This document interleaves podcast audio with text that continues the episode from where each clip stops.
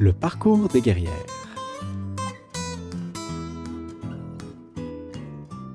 Salut les guerrières, salut les guerriers, bienvenue à cette nouvelle édition du Parcours des guerrières. Le Parcours des guerrières est un balado enregistré en direct où l'on prend ensemble le temps pour rencontrer une personnalité féminine d'inspiration, d'exception.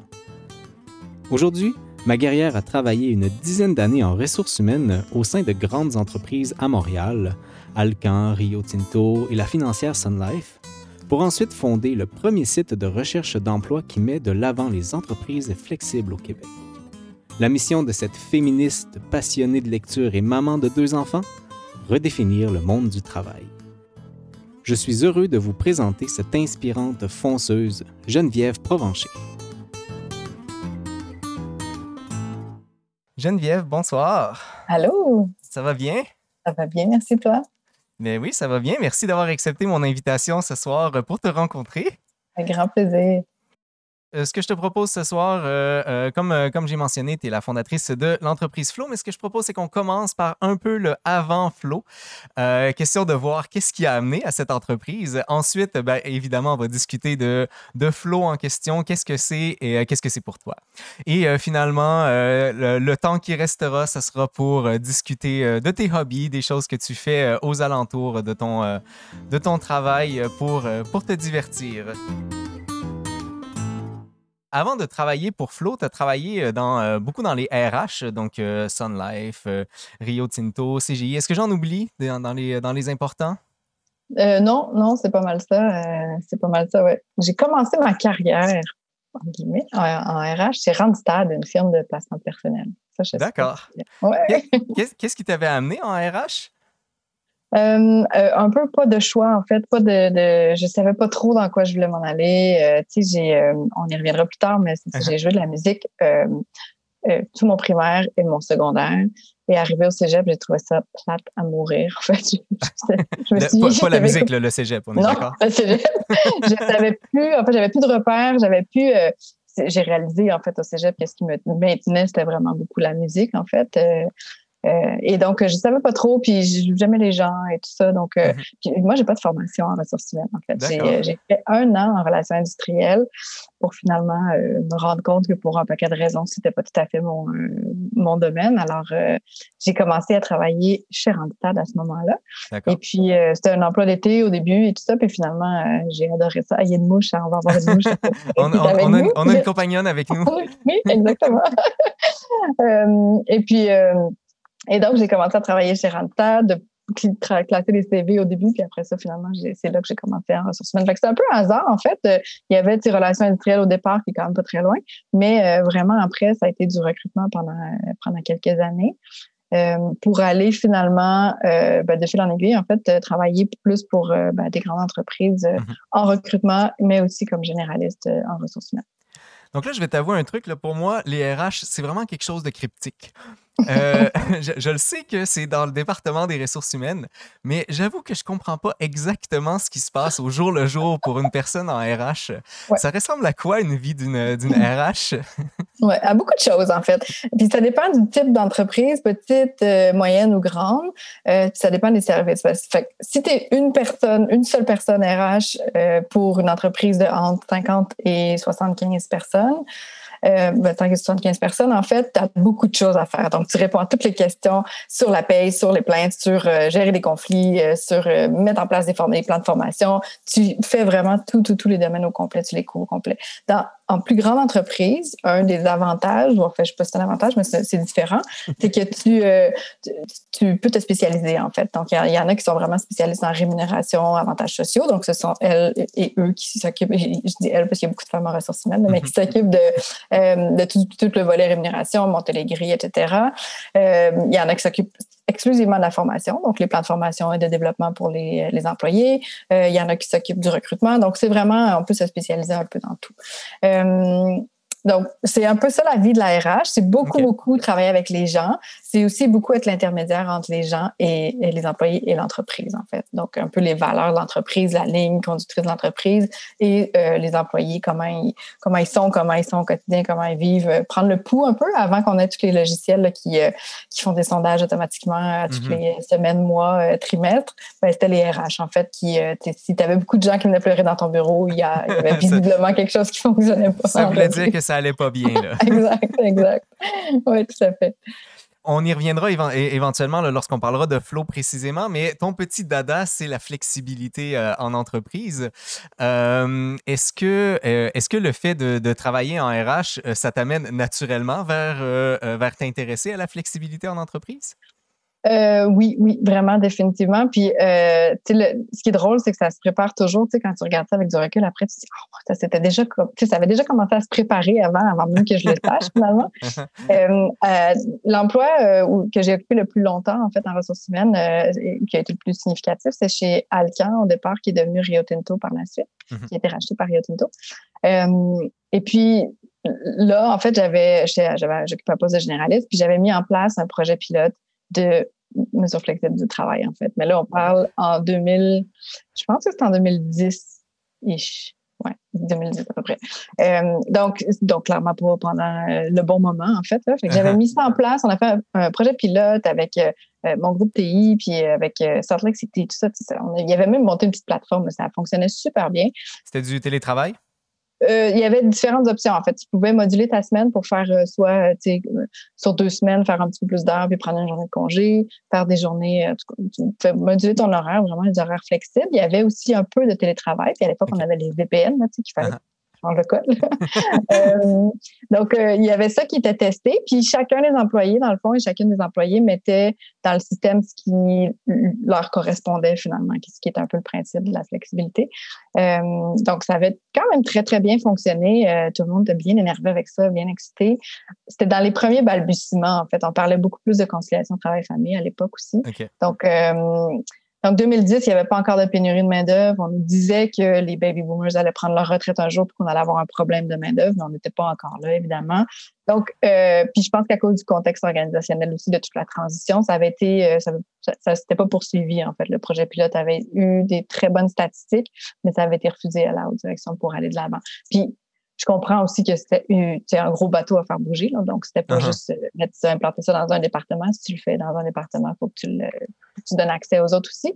Donc, j'avais déjà, tu sais, avec ben, sur, le coup, évidemment, j'avais pas tout ça en tête, mais uh-huh. c'était juste que je trouvais que je trouvais que ça fonctionnait pas, puis que tu sais, j'avais pas d'enfant à l'époque, puis j'avais pas 30 ans non plus, tu sais, puis je trouvais que mes collègues de travail n'étaient pas si heureux.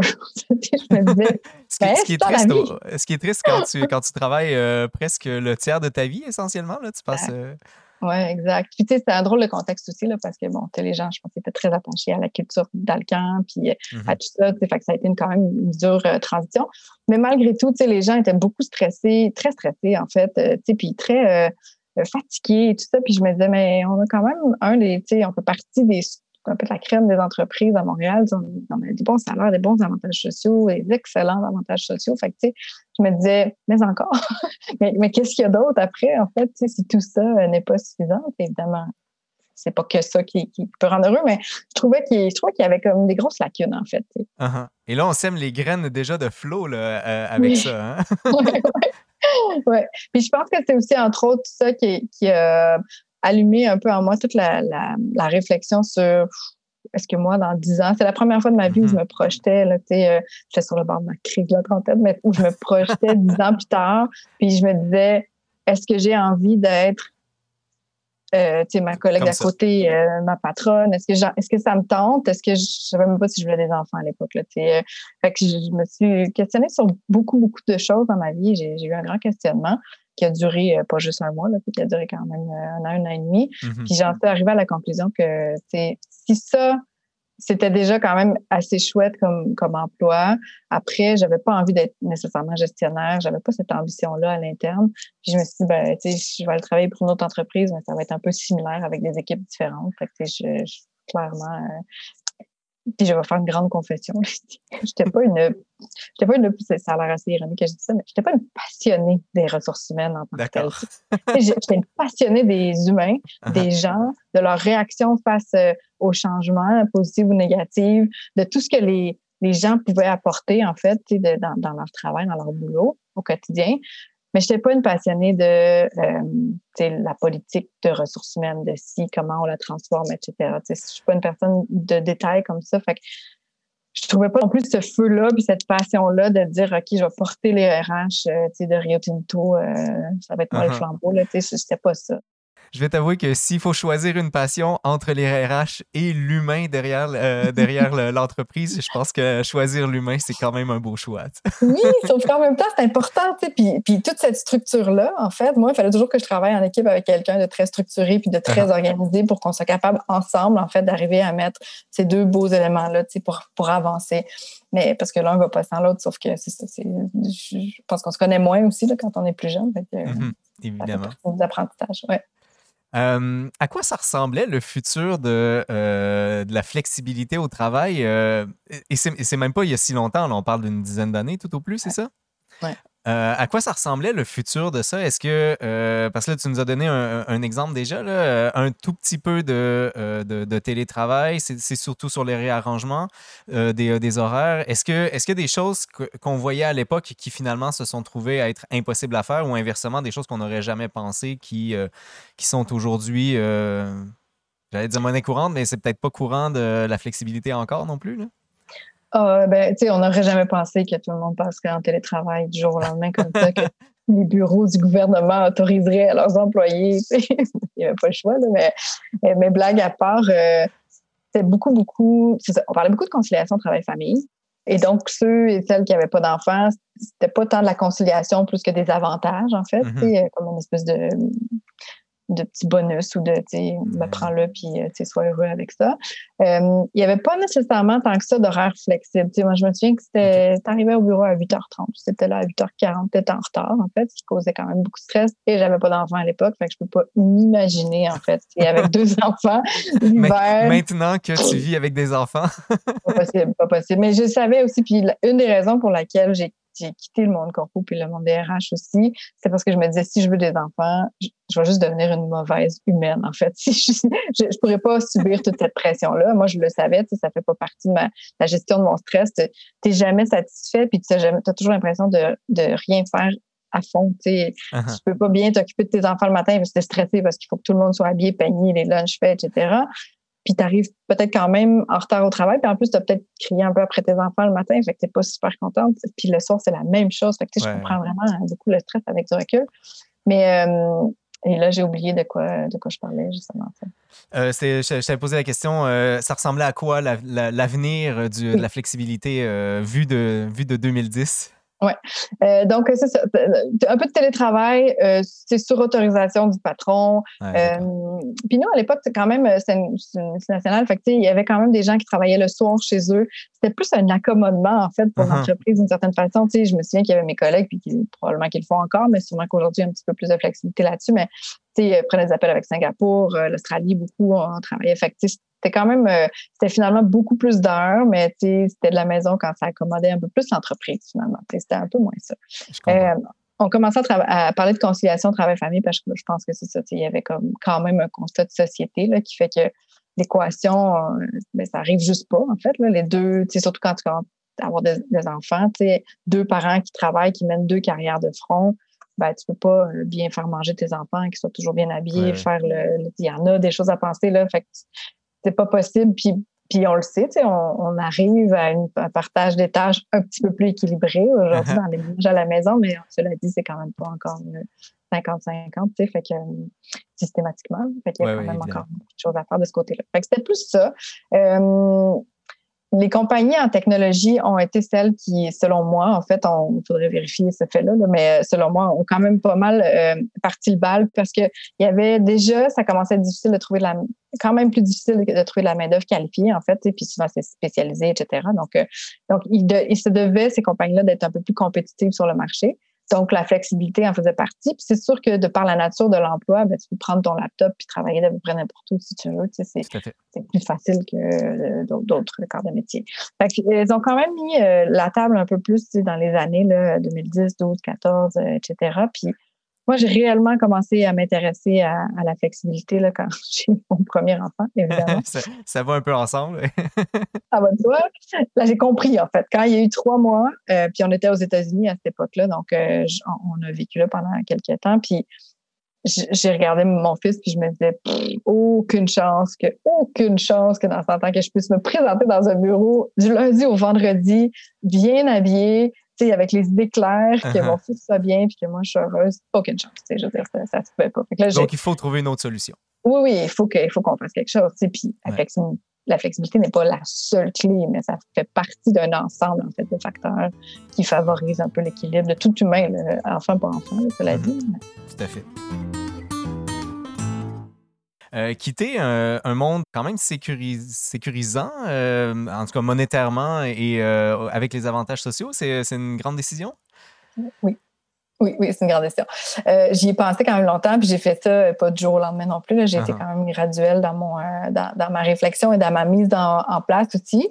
C'est-à-dire que j'ai quand j'ai pris la décision que c'était pas ça que j'allais faire, en fait, mais bon, mais encore, il faut trouver quelque chose. mais quoi? C'est pas ça, mais quoi?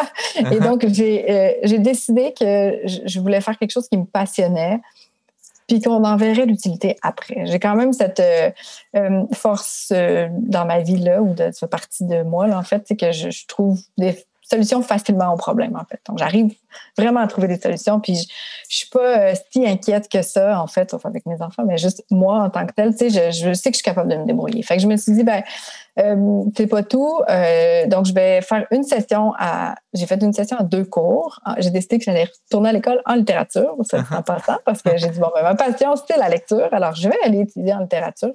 c'est vraiment quelque chose qui me, qui me tente. Donc, là, c'était pour au baccalauréat, c'est ça? Oui, oui.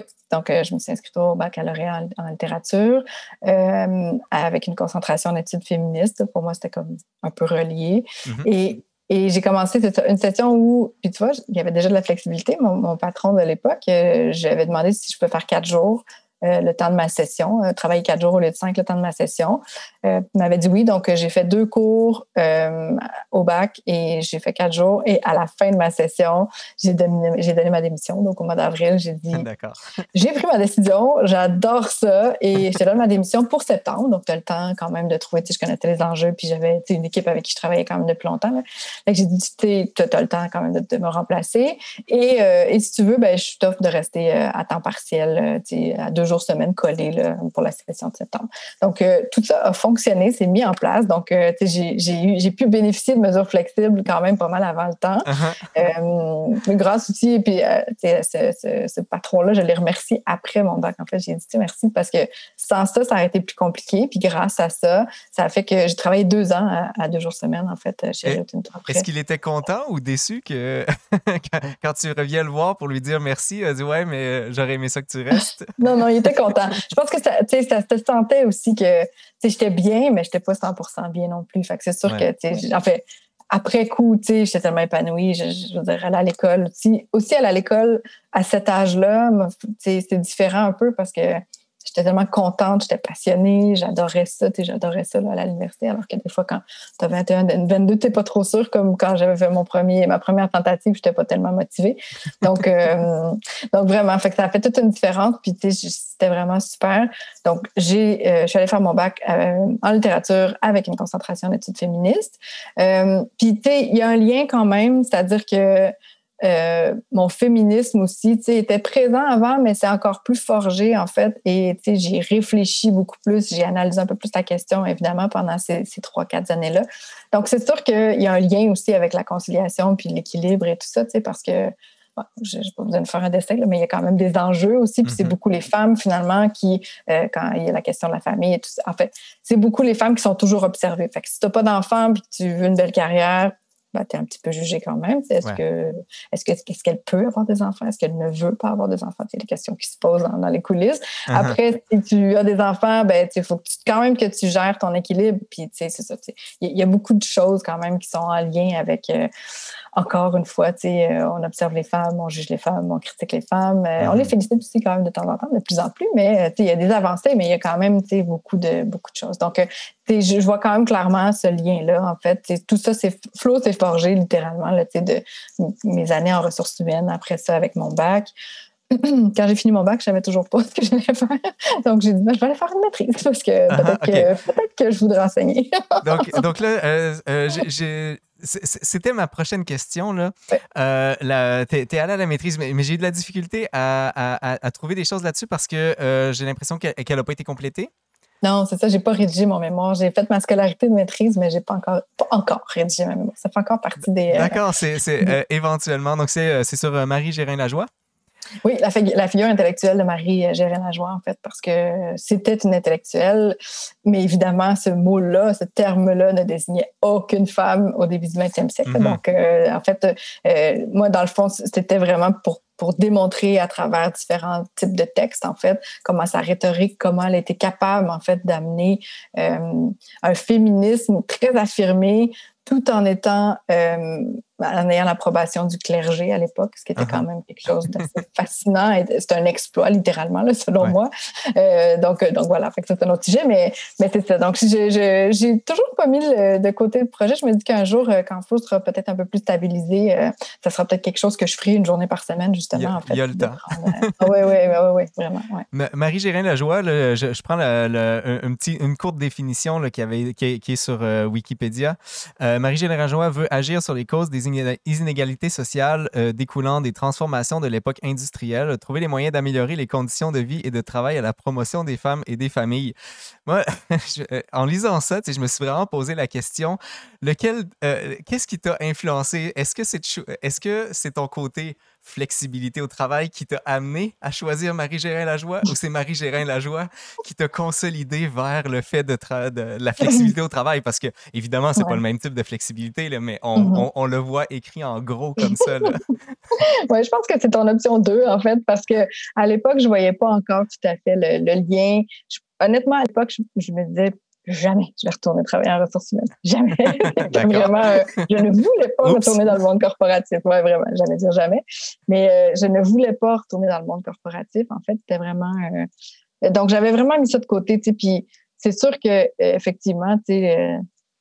puis, je, écoute, je pense que c'est un peu un hasard. J'ai dû découvrir et lire quelques textes, puis je me suis intéressée aux personnages, en fait. Puis, il y a toute la famille aussi qui a quand même eu mm-hmm. un impact au Québec.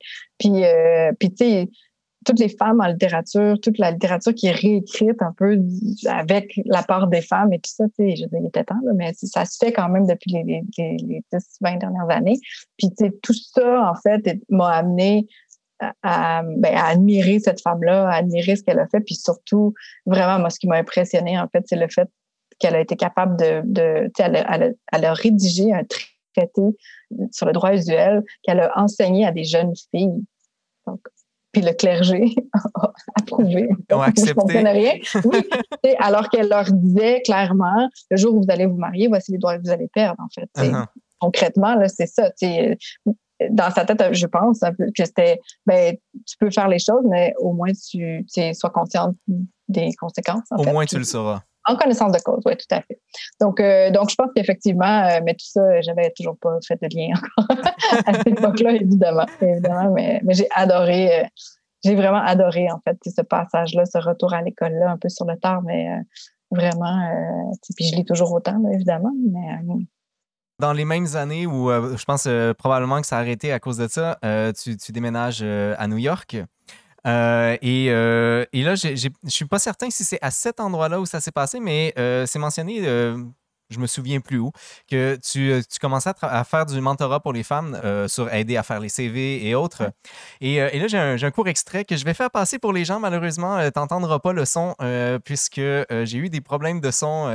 donc, euh, vous, savez maintenant les coulisses de, la chose, mes amis.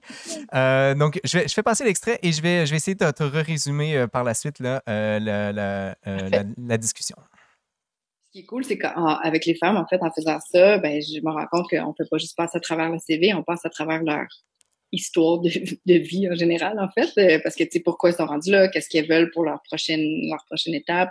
C'est surtout de clarifier un peu ça, tu sais, qu'est-ce qu'ils veulent pour la prochaine étape de carrière, puis ça se résume jamais à juste un poste. Là. Il y a le poste, mais dans ta vie, comment ça, s'intègre. Fait que finalement, on fait un bel exercice de, de, ben, de réflexion finalement sur euh, la carrière des gens en général. Puis des fois, souvent, à la fin, ils sont comme Waouh, j'en ai fait des choses finalement.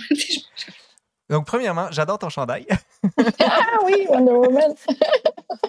Donc, en gros, tu es en train d'expliquer euh, que euh, tu travailles avec, euh, avec ces personnes-là et ils arrivent avec un CV un peu.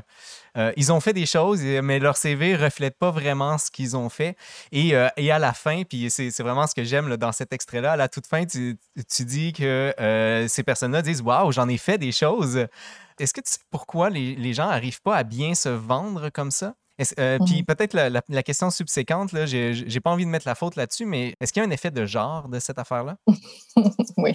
oui, on peut pas tellement passer à côté de la question.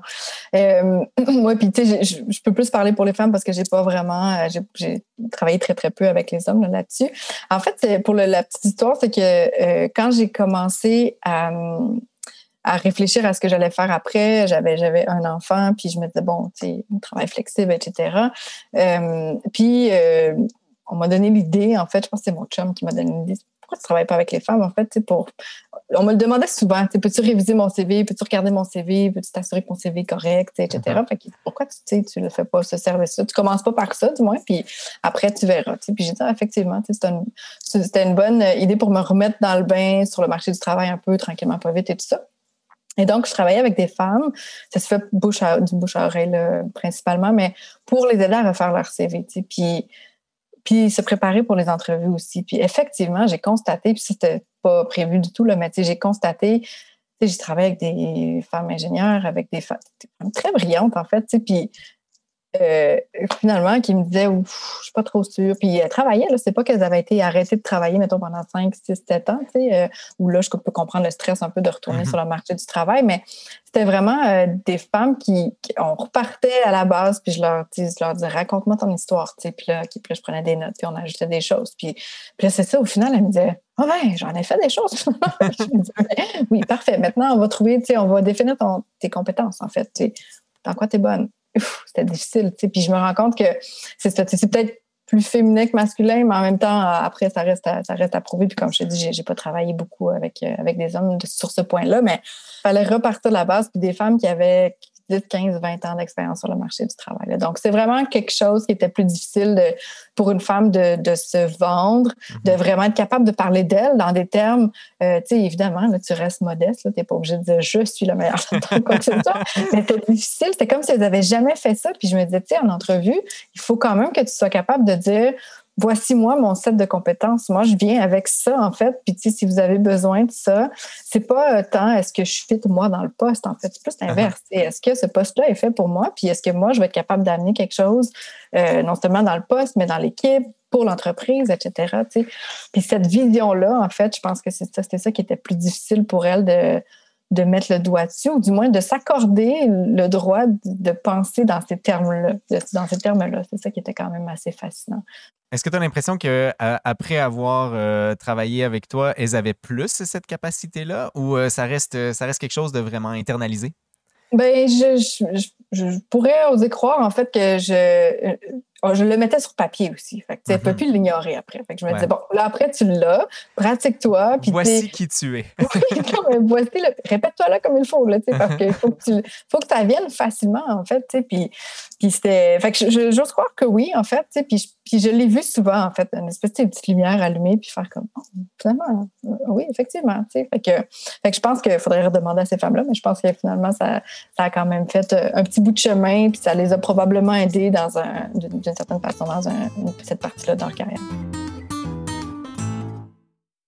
Ben, on est en train de mettre, euh, de mettre la table vers, euh, vers Flo. Euh, moi, de ce que j'entends, de, de, plus en plus, en fait, on, sent qu'il y a une entreprise là, derrière qui est en train de, de, croître. Et passons, donc, au lieu de tourner autour du pot, allons directement à la chose. la mission de, Flo, donc de l'entreprise que tu as fondée, c'est rendre la flexibilité accessible à tous au Québec. Qu'est-ce que c'est, Flo?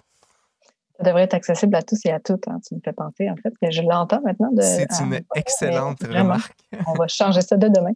Moi, j'aime euh, bien le toast aussi. Le toast. Toast. toast. c'est bien. Euh, oui, mais, mais oui, donc c'était ta question en lien avec ça. Qu'est-ce que c'est Flo? Qu'est-ce que c'est Flo?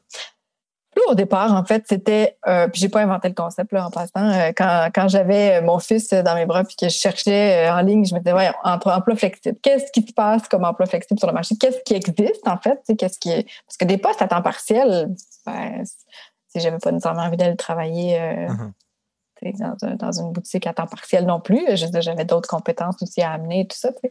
Puis malheureusement, ben, des postes à temps partiel comme j'avais eu, par exemple, en ressources humaines quand j'étais retournée à l'école, c'était il fallait que tu sois dans le poste à temps plein pour qu'après ça, tu tu. Euh, que tu aies fait toutes tes connexions d'avance pour pouvoir avoir le privilège d'avoir de la flexibilité. Oui, puis je dis ça, mais tu sais, là, ça me vient en tête. Il y a la financière Sun Life aussi, où, euh, dans laquelle euh, j'ai travaillé, qui devait être un petit contrat, euh, puis finalement qui s'est soldé en, une année.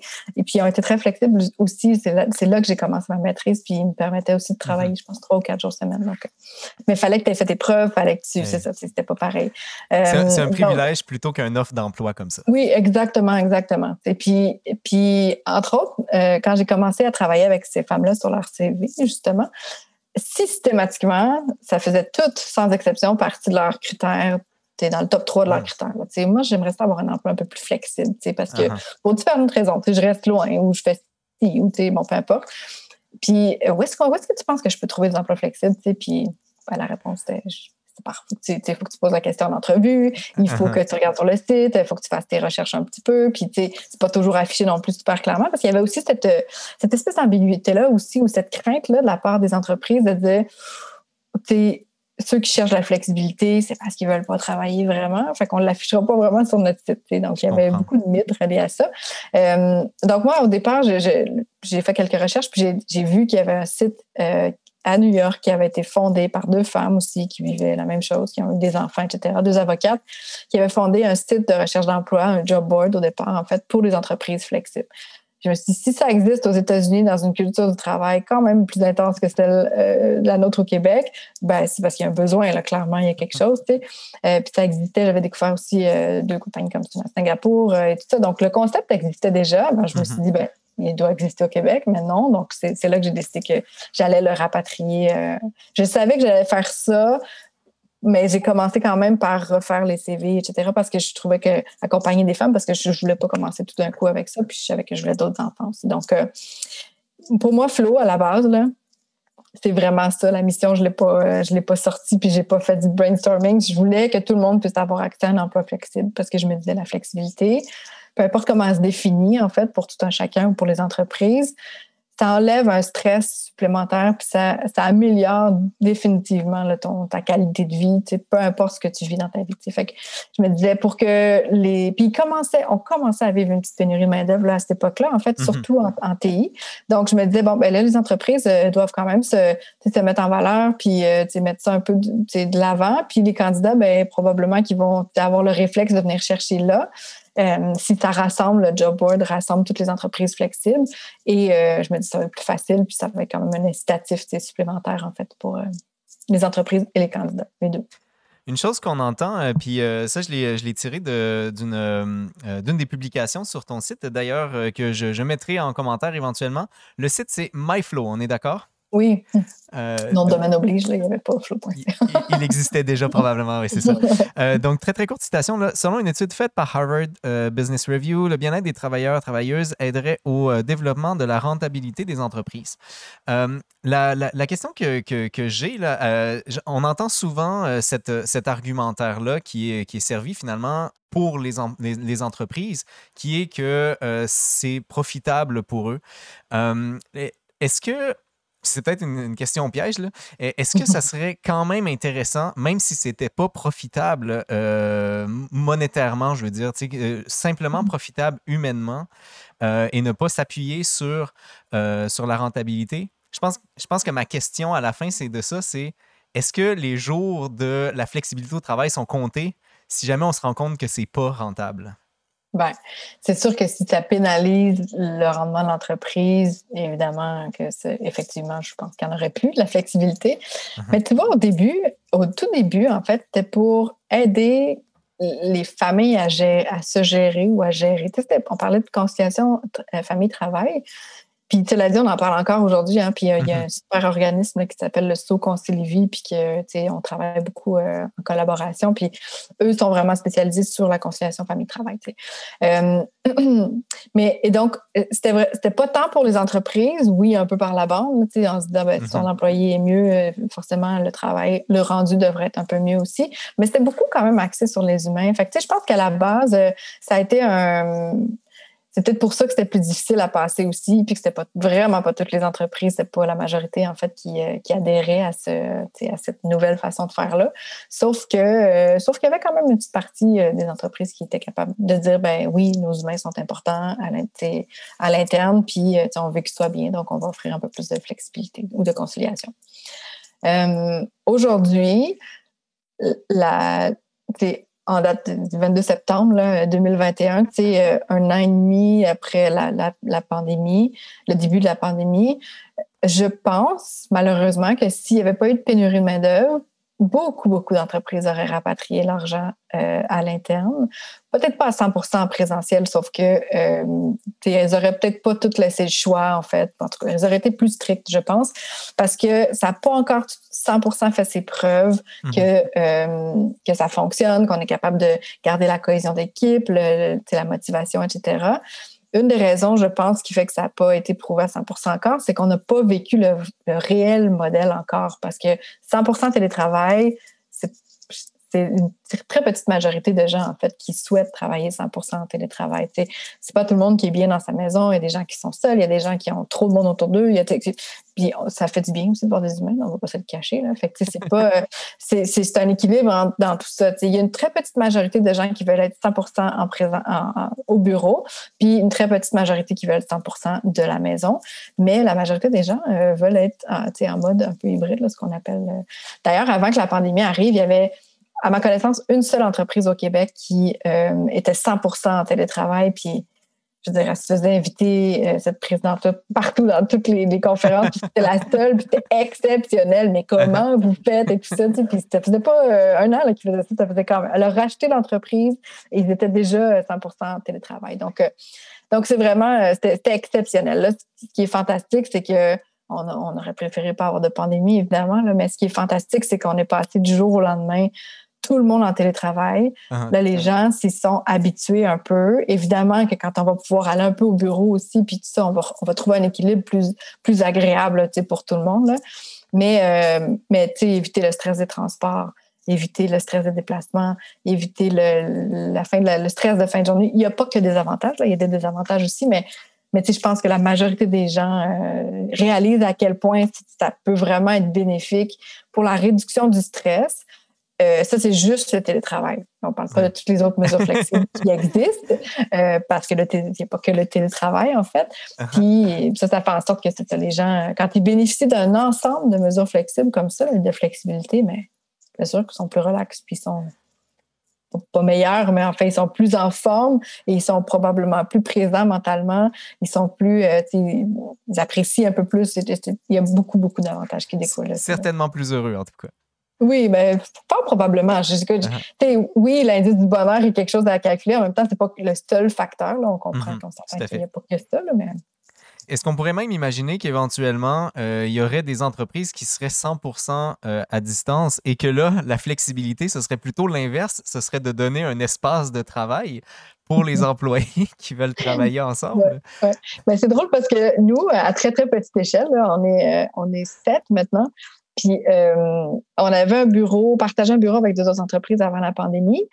Euh, on n'y allait pas souvent, mais bon, ça, ça fonctionnait. Mais chez nous, là, on a quelqu'un à la Chine, moi dans Rosemont. J'ai deux personnes en Europe. Euh, on a une personne sur la rive sud, puis une autre personne en centre-sud. Fait qu'on est toutes, ce serait impossible de trouver un bureau qui, qui fonctionnerait pour les gens, là, mais Uh-huh. pour tout le monde. Mais, euh, mais là, c'est à l'inverse, en fait. Là, on se dit, OK, on va faire une fois par mois, on va sur un espace de coworking, puis évidemment, à l'exception de nos, nos deux collègues en France qui pourront pas être là en personne, mais ils vont être là sur, euh, en, vidéo, mais on va le faire parce que on se dit, OK, ça serait le fun, tu sais, puis, puis tout le côté social aussi et tout ça, tu sais, euh, à cause du décalage, des fois, on sait pas trop, euh, tu sais, Uh-huh. nos 5 à 7, ben, c'est ça qui est trop tôt pour nous pour boire. Ou bien eux, ça fait trop tard, en fait, en fin de soirée. Fait que c'est pas si évident que ça, mais oui, en fait, c'est drôle parce que, tu sais, on, on, on le sent que nous, on, on commence à avoir besoin de ça un peu parce que Ouais. c'est ça, c'est bien, 100 télétravail, mais c'est le fun d'avoir aussi. Le, le, contact humain, ça aide. Là. Oui, oui. Oui, puis, euh, puis c'est vrai que tu des fous rires puis des trucs comme ça, tu, peux en avoir en ligne, évidemment, mais des fois, ça c'est plus, plus spontané, en fait, quand tu es en entreprise, quand tu es à la même place, en fait. Je comprends bien. Mm-hmm. J'ai écouté euh, quelques entrevues que tu as données dès le presque le début là, de, de, la pandémie. Euh, il y a eu, euh, euh, dans les trois, quatre semaines, là, il commençait à y avoir des choses et, et je pense que l'entreprise Flow a pris tout, tout, son sens tout d'un coup dans, dans la, sphère publique. Et je, trouvais ça un peu drôle que on parlait de post-pandémie à l'époque.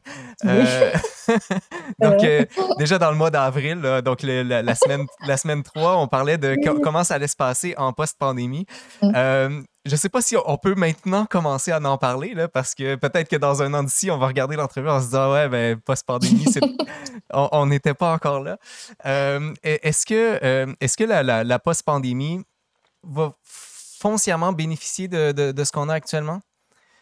Oh, moi, je, je, souhaite de tout mon cœur, en fait, parce que, tu sais, à cause de la pénurie de main-d'œuvre, les entreprises n'ont pas tellement le choix de, même si l'on n'est pas retourné finalement cet automne, là, mais euh, nous, on accompagne aussi des, entreprises, pour la il faut le dire aussi, là, mais on est un job board, en fait, euh, site de recherche d'emploi, où est-ce qu'on fait l'affichage, on affiche les profils des entreprises, qu'est-ce qui se passe chez eux à l'interne, dans le détail des témoignages d'employés. On fait beaucoup de contenu, mais on a aussi un service d'accompagnement, de, de consultation.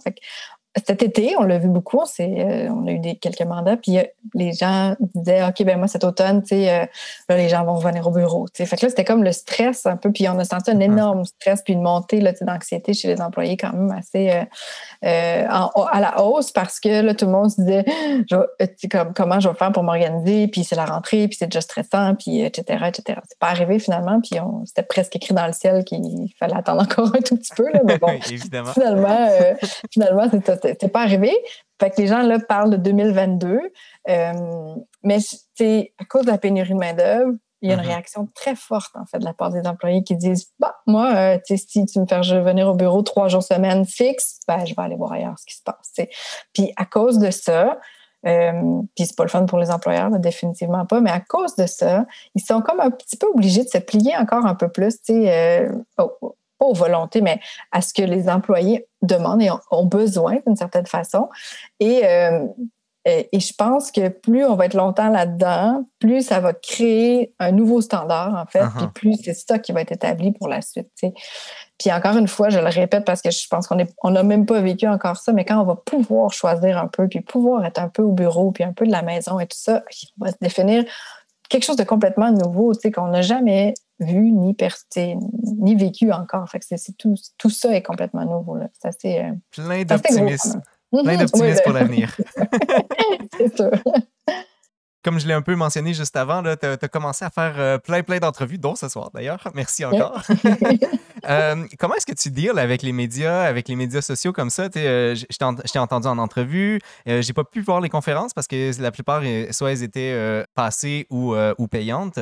j'ai vu à hashtag intersection, intersection X, Culture Podcast, Pro Efficace, tous ces liens-là d'ailleurs que je mettrai en commentaire. Pour les gens qui seraient intéressés, ils, ils, vont beaucoup, beaucoup plus en détail là, sur, euh, sur le concept 1 de flow, de flexibilité au travail. Là, tu nous expliques notamment là, euh, qu'est-ce que c'est la flexibilité avec euh, les, les, trois types de flexibilité. Bref, je vous laisse aller écouter les autres entrevues pour cette affaire-là. Comment est-ce que tu dis, est-ce que tu avais prévu ça dans ta vie, là, que tu allais être une star des médias sociaux? non, non. Non, non. Puis tu sais, je te dirais que moi, parler en public, ça me pétrifiée avant.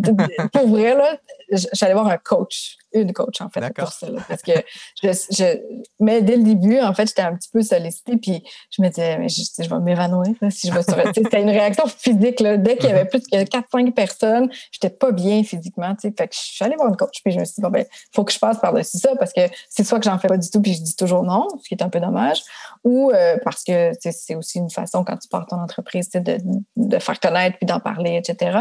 Donc, euh, donc c'est ça. Fait que j'ai fait ça. Fait que je, me suis trouvé des petits trucs. J'ai découvert un peu pourquoi ça me rendait si anxieuse ou je sais pas comment. En fait, je sais pas c'était quoi l'émotion, mais si nerveuse, du moins.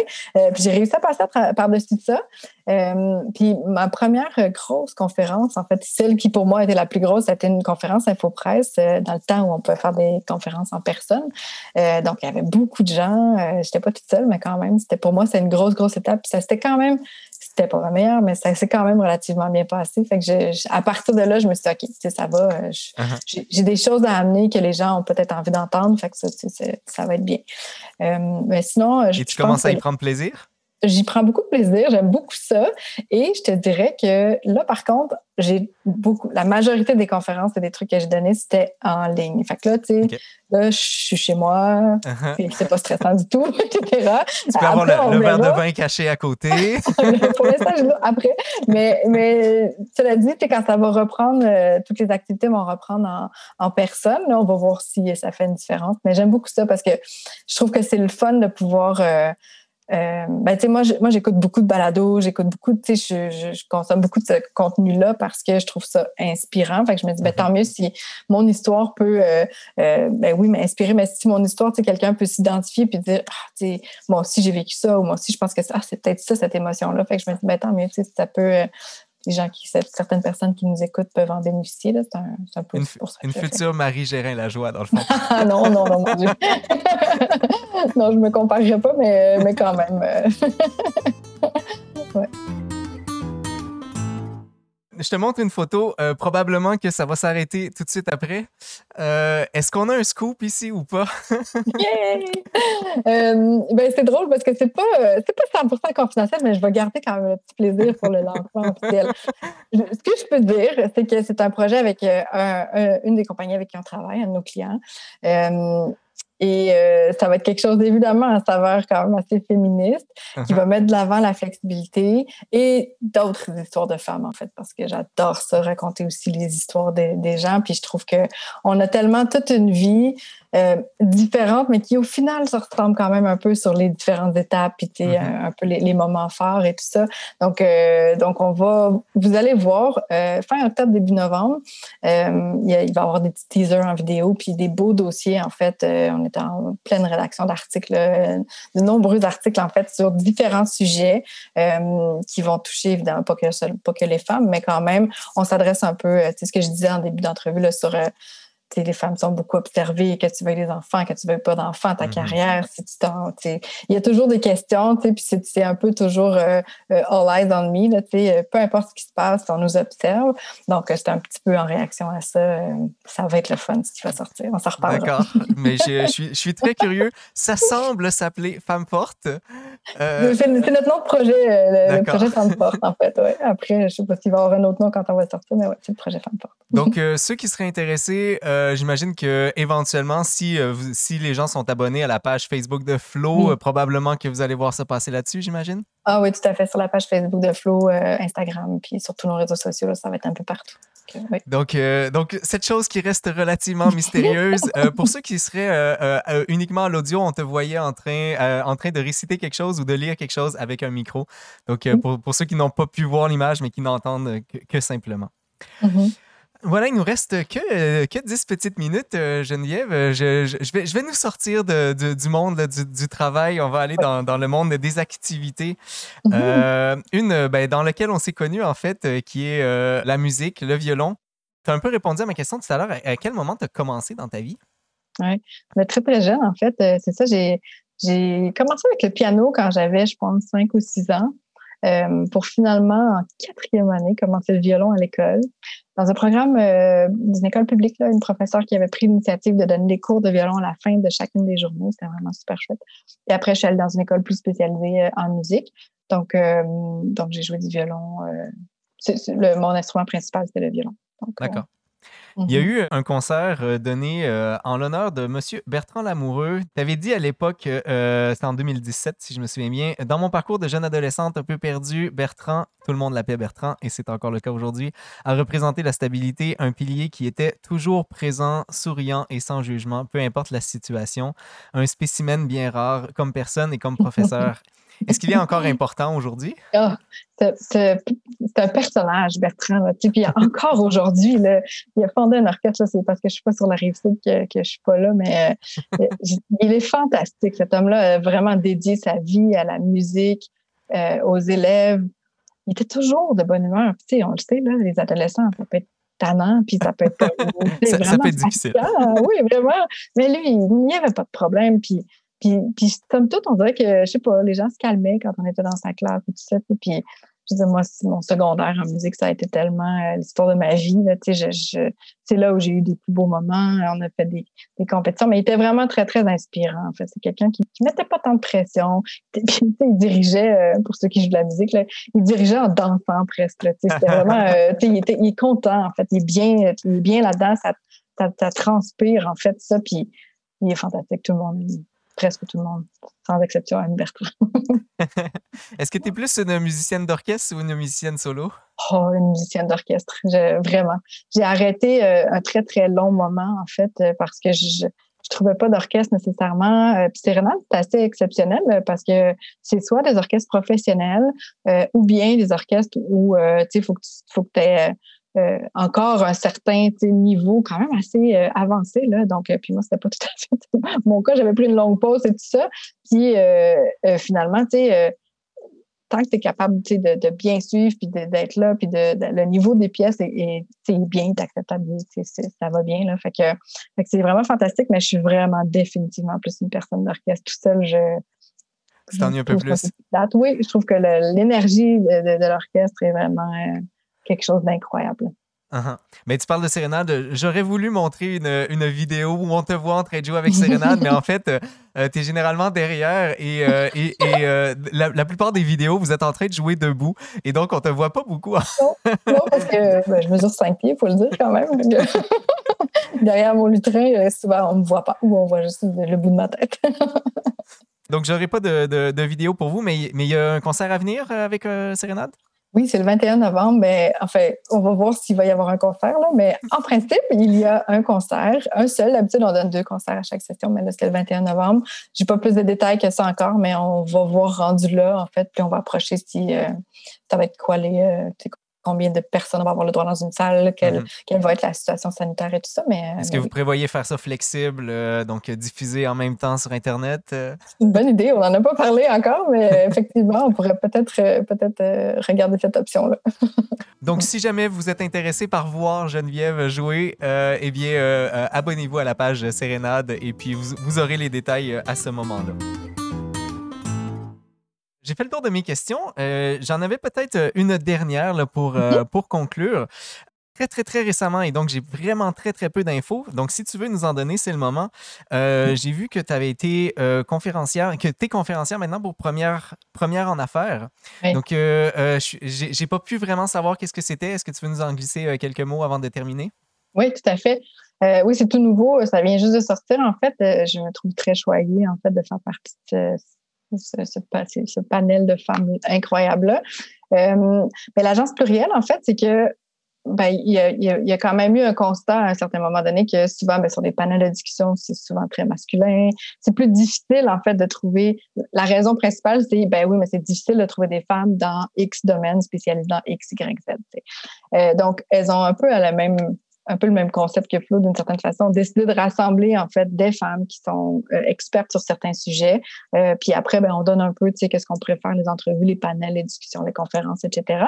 Euh, et euh, et ce sont, c'est l'agence en fait qui négocie un peu entre guillemets un peu ben, les termes de, de, des contrats et tout ça. Donc ça assure d'une part que les femmes sont payées, parce qu'il y a encore beaucoup de femmes qui donnent des conférences de manière en échange de services ou gratuitement, uh-huh. probablement plus que des hommes je n'ai pas la statistique devant moi, mais donc il y a ça. Et euh, c'est ça s'occupe de négocier les, les, les, les modalités en fait du contrat et de faire surtout euh, un peu la promotion de ben, telle personne est spécialisée, son sujet de prédilection c'est ça, euh, elle peut animer différents panels sur telle telle telle discussion. Euh, il y a Marie Grégoire, il y a Déborah Cher. Il y a quand même beaucoup de beaucoup de, de, femmes avec des sujets quand même très très variés. Donc mm-hmm. évidemment, vous l'aurez deviné, c'est la flexibilité, mais mais c'est ça, on a tout chacun notre, notre champ d'expertise. Alors ça réduit un peu l'excuse de ben, on n'a pas trouvé de femmes avec cette expertise-là. Mhm, tout à fait. Est-ce que, le, mm-hmm. euh, est-ce que quelqu'un qui voudrait avoir accès à ça, c'est, euh, c'est une entreprise qui commande euh, une, une sorte de, d'entrevue ou, ou, peu importe le, le, format, puis ensuite invité à, à discuter ou à présenter avec eux, c'est ça? Oui, ben en fait, si une entreprise a, par exemple, envie d'avoir un échange, une discussion, un panel de discussion sur la flexibilité, par exemple, ça pourrait être une, une belle idée. Ben, ils ont juste à contacter en fait l'agence via le site, la page, le lien qu'on pourrait mettre. Puis euh, après, eux les contactent, puis ils regardent un peu euh, quel est quel est leur besoin, puis on regarde un peu en fonction de tout ça. Mais oui, ça peut être des panels, de, animer des panels de discussion, donner des conférences, euh, certaines entrevues, etc. Donc, c'est vraiment au besoin là, des entreprises euh, sur le sujet du moment. Ben, félicitations pour cette. Euh, je ne sais pas si c'est une nomination ou. Euh, c'est une belle opportunité, je vais le dire comme ça. C'est une, très belle opportunité. félicitations pour cette opportunité alors. Merci beaucoup. Merci beaucoup. Ben, écoute, si jamais tu as quelque chose à mentionner aux gens là, qui, sur lesquels moi, j'aurais pas eu d'informations, je te laisse le proposer maintenant. Non, mais ben, a le projet que tu as mentionné qui va sortir bientôt. Ça va être bien intéressant. Euh, sinon, euh, si les gens ont des questions aussi, n'hésitez pas à me contacter euh, via LinkedIn. Des fois, c'est peut-être un peu plus facile. ou par courriel. On peut laisser mon adresse courriel. Ça va me faire plaisir de répondre. Puis des questions surtout là, sur la vie, la flexibilité, la carrière en général. ça va me faire plaisir de répondre. Bien, on invite tout le monde à entrer en contact, du moins à aller voir avec Flo. Il y a une quantité phénoménale d'informations sur euh, le, le, fonctionnement des, euh, euh, de la flexibilité au travail. Et surtout, comme tu l'as mentionné, ce n'est pas simplement que le télétravail. Et tu en mm. parles vraiment bien dans les, autres, dans les autres podcasts. Je ne voulais pas nécessairement aller là-dessus encore parce que c'est quelque chose qui a été maintes et maintes fois dit et qui, avec des personnes qui ont une, une, expertise beaucoup plus grande que moi en entreprise. donc, donc, je vous invite à aller voir les, les autres podcasts en question. Merci encore, Geneviève. Ça a été un grand, grand plaisir de t'avoir ce soir. Merci à toi. Merci pour cette belle invitation-là. Puis, euh, ben, bravo et félicitations aussi. Euh, c'était une belle préparation d'entrevue. Puis, je savais pas que tu avais creusé autant, en fait, sur ce que j'avais fait avant. Ben, j'essaie de, de, rendre ça le plus intéressant possible. Merci beaucoup encore. Vous venez d'entendre le parcours des guerrières avec Geneviève Provencher. Notre prochain rendez-vous sera avec Élise Labonté-Lemoine.